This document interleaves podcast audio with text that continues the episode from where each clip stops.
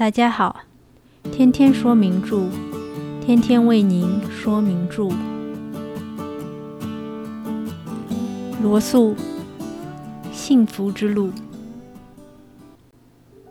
一九五零年，当罗素获得该年度诺贝尔文学奖的消息传出时，没有人感到吃惊。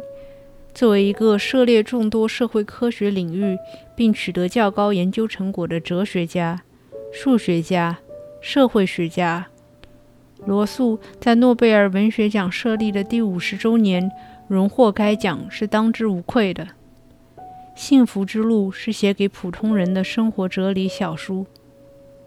美国《时代周刊》在该书出版当年有如下介绍。罗素的这本书在某种意义上是现代的圣经。罗素是我们时代的圣人，很少人能对其由清晰的逻辑推理而来的高道德标准提出异议。他的逻辑推理使得他理性的、完美的劝诫看起来简直就像是最简单的常识，但是似乎很少人能实践它。不过至少。他的这种简单的观点，可以作为人们对生活的迷惑的一副解药。下面就让我们开始吧。第二章：拜伦式的不幸。正像人类历史的许多时期一样，今天在我们中间有许多聪明的人，总以为自己早已把所有早年的热情看透。从而确信再没有什么值得为之生活下去了。持这种观点的人正在变得极为普遍。他们虽然并没有得到真正的幸福，却为这不幸感到庆幸。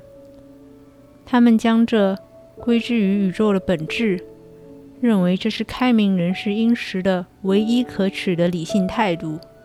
他们对自己的不幸的夸耀。使那些较少世故的人对其真诚表示怀疑，认为对痛苦表示欣赏的人实际并不痛苦。这种看法过于简单。这些受难者无疑在他们的优越感和洞察力方面得到了一定的补偿，但这并不足以弥补淳朴快乐的丧失。我个人从不认为不快乐还有理性优越可言。聪明的人，只要情势许可，是会感到快乐的。如果他发现对宇宙的思考一旦超过了某一极点，就会使人痛苦，那么他就会转而考虑别的问题。这就是我在本章中要说明的观点。我想奉劝读者们，无论出于何种理由，理性都不会将禁令加诸于幸福。不仅如此。我还坚信，那些真心诚意把自己的哀怨归之于对这个宇宙看法的人，是本末倒置了。事实上，他们之所以不幸，是出于一些他们并不了解的原因，而这种不幸便使得他们去思索自己生活于其中的世界里那些惹人不快的方面。对当代美国人来说，我准备讨论的观点。早已由约瑟夫·伍德·克鲁奇先生在他写的《现代性情》一书中表达过了。对我们的祖辈来说，则是拜伦的观点；对于所有的时代来说，则是《布道书》一书作者的观点。克鲁奇先生说：“我们的事业是一种失败了的事业，在大自然的世界中，我们找不到自己的位置。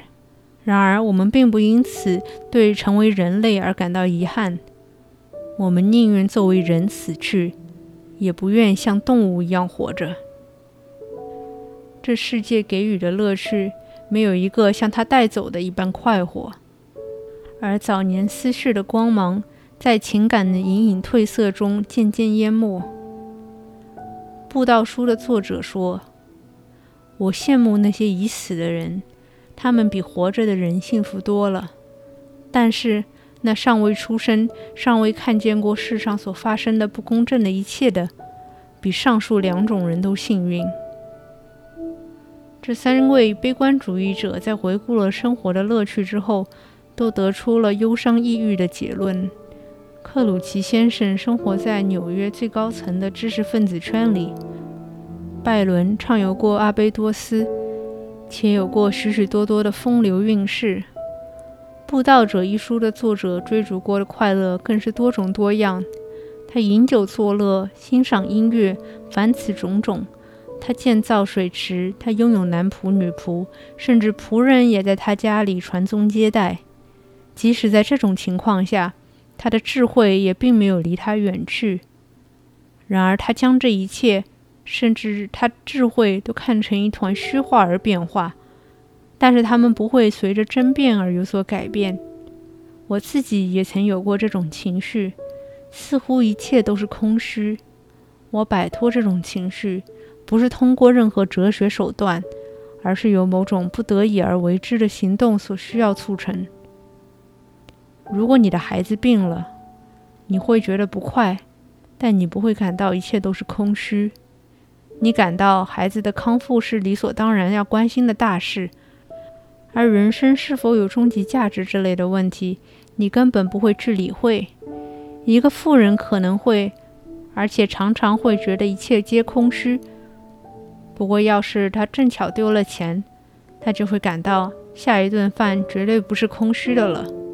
这种情感来自于自然需要的太容易满足。人类同其他动物一样，对一定量的生存竞争较为适应，而在占有巨大的财富却不需要付出任何努力时，在他的一切奇怪念头极易得到实现时，但是生活中这一努力的缺失。就使他失去了幸福的一个根本要素。一个很容易得到自己想要的东西的人，往往会认为，愿望的满足并不能带来幸福。如果他有一点哲学思辨的气质，他便会得出结论：人生的本质就是不幸，因为拥有了自己所要的一切的人，并不幸福。他忘记了需求对象的残缺不全。正是幸福的必不可少的条件之一。关于情绪，我只谈这些。然而，在布道书中也有一些理性的探讨。江河流入大海，海却不满不溢。太阳底下没有新事物，陈年旧事无人追念。我讨厌在阳光下所做的一切，因为我不得不把一切留给后人。